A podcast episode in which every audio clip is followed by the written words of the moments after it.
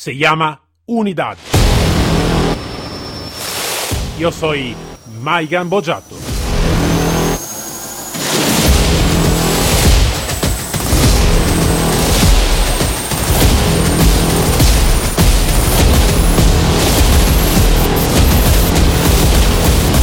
Unidad K9.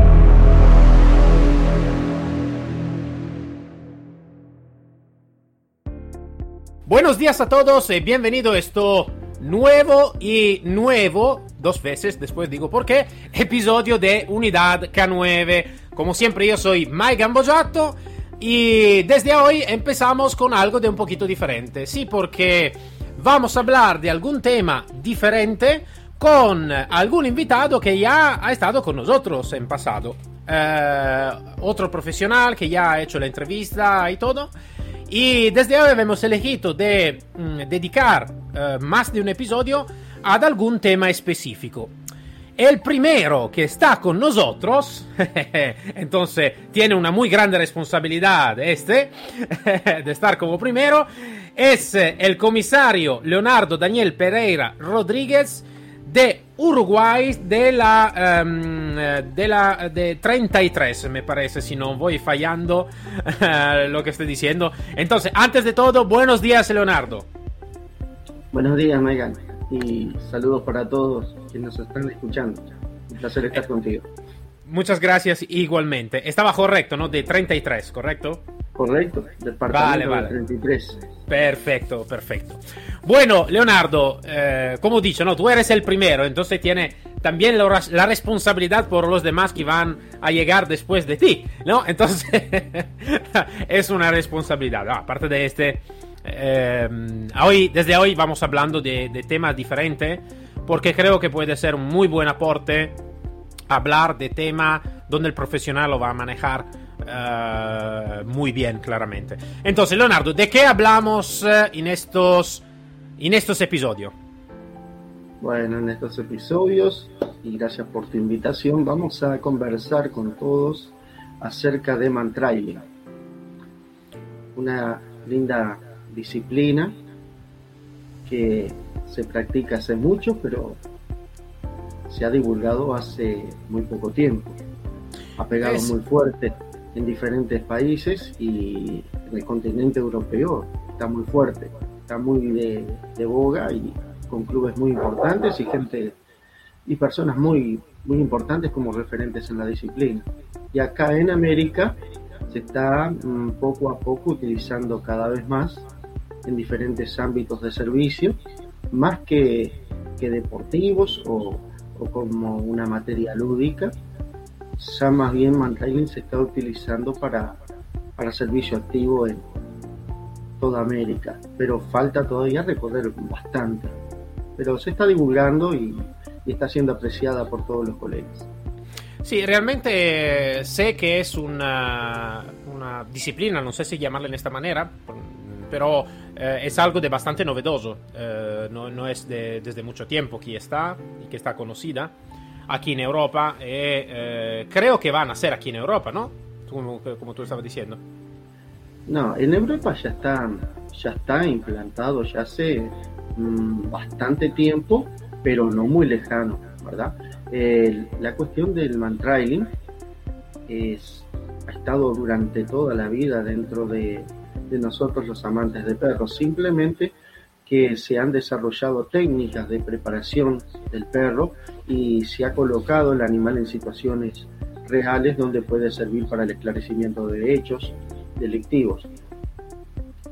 Técnicas que se han guardado a veces celosamente en ciertos países y que bueno, con el devenir de, del tiempo y, y, se ve que con el con las ganas de servir a las personas a la sociedad y, y sabiendo que tiene una herramienta tan importante como el perro, han hecho disponible todo ese conocimiento y que las demás personas con, con gusto de trabajar con los animales la han abrazado y la han empezado a practicar.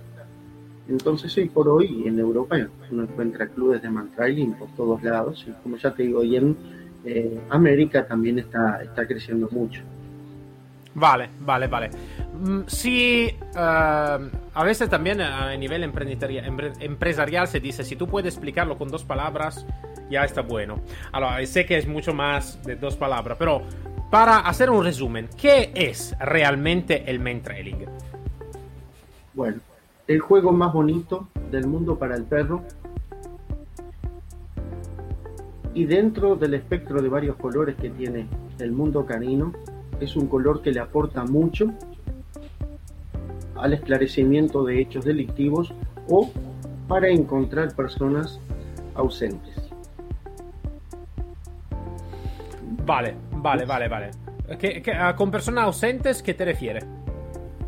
Personas ausentes eh, me refiero a personas ancianas que tienen Alzheimer o algún otro tipo de, de problemas de salud mental, que se van del lugar de su casa, empiezan a deambular por las ciudades o por zonas agrestes, personas que, mm, niños que se pierden también en parques. Entonces lo que sí debemos dejar en claro que hay diferentes tipos de modalidades que se pueden utilizar con los animales, con los perros. Eh, por ejemplo, el venteo, hay perros que son de, de búsqueda genérica. En el caso del mantrailing es búsqueda específica entre los millones de olores que va a tener el perro en el ambiente, solamente él se va a concentrar en aquel olor que se encuentra depositado en el objeto que se le presente, el objeto de olor. Solamente el perro de montaña se va a concentrar en ese y no en ningún otro. Por eso, para la mayoría de las personas, y disculpen que lo diga más simplemente, quizás escucha a alguien que no esté tan adentrado en el mundo canino, bueno, es simplemente eso, buscar solamente a una persona entre un millón de personas que estén en, en una misma zona o que puedan haber dejado solo. Por eso hablamos de olor específico. Entonces se puede decir también que es una búsqueda específica, ¿no? Entonces es una búsqueda, como tú estás diciendo, de una persona que puede ser una persona que ha, se ha desaparecido, lo que sea, pero también puede ser, imagino, empleado por la búsqueda de, personas que han cometido un crimen o algo de así, ¿no? Imagino. Exactamente, sí, sí, podemos buscar personas este, desaparecidas, podemos buscar personas que estén implicadas en un hecho delictivo y cuyo olor se encuentre en la escena del crimen. Podemos encontrar mascotas también, ya todo lo que tenga ah, olor, que en el mundo nada escapa, eh, el perro lo, puede encontrar. Vale. Simplemente hay que entrenarlo para ello, ¿verdad? Y utilizar métodos que ayuden al perro a lograrlo. Él tiene todas las herramientas, somos nosotros quienes nos debemos adaptar al, al perro para sacarle mayor provecho. Ahora, yo te, te digo lo, cómo fue mi primer encuentro con, um, con esta tipología de, de, perros. Fue en Italia con un grupo Uh, no fue muy positivo, pero no por, por la, la, tipología de entrenamiento, ma fue por las personas que estaban haciendo este, que tenían este grupo. Pero vale, aparte de este. Uh, y aquí, eh, allá se llamaban el perro uh, molecular. ¿Vale? Ajá. Eh, eh, pero realmente, eh, porque claramente yo, curioso, como yo soy curioso como un mono, entonces cuando miré que estaba algo de diferente, voy, he ido a preguntar ¿no? a, los manejadores y todo. Y realmente pero no me han dado una real contesta sobre qué estaba el tema y para mí realmente no fui un poquito mareado ¿no? sobre el tema de la búsqueda, entonces digo, vale, pero por cómo me lo expliqué, eh, fue... No, no, vi mucha diferencia de la búsqueda general o la búsqueda de esta tipología. Entonces es... Eh, también crea un tema que se necesita más eh, desarrollo, ¿no? Porque ya la búsqueda en general necesita más desarrollo como conocimiento general por las personas o por los operadores que van a trabajar también en un contexto específico. Imagino con este necesita más desarrollo. Entonces, lo que me gustaría de saber, ¿no? Entonces, imagínate que estamos en un contexto donde está una persona que está en un contexto agreste que se ha perdido y todo. ¿Cómo yo, que te estoy llamando, necesito que comportarme por favorecer vuestro trabajo con el perro de búsqueda de, um, de Trailing? Bien. Em, siempre decimos, por lo menos lo, lo que estamos en, al servicio de la sociedad, ¿verdad? Que no practicamos mantrailing de forma de hacer un juego o, o, tratar de relacionarnos mejor con nuestro perro. Yo siempre les digo que mantrailing o la búsqueda comienza antes de tener al perro en nuestras manos, que es justamente con una buena entrevista con la persona, porque tenemos que cerciorarnos bien de, de qué personas vamos a buscar, qué peligro puede representar para nosotros, quién es la persona, si toma remedios, o sea, son muchas las cosas que uno debe eh, preguntar a, a, quien está dando la alerta o al denunciante para nosotros saber bien a quién vamos a buscar, en qué radio podemos llegar a encontrarlo de acuerdo a sus características, saber, como te dije antes, la peligrosidad, porque también en base a, a todos estos datos vamos a saber a qué perro llevar.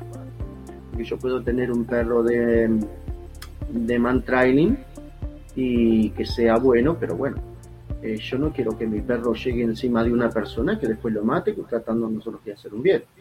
Por eso es importante la entrevista. En otras ocasiones, si vamos a buscar una persona que tenga mm, relativa peligrosidad, vamos a llevar un perro de captura.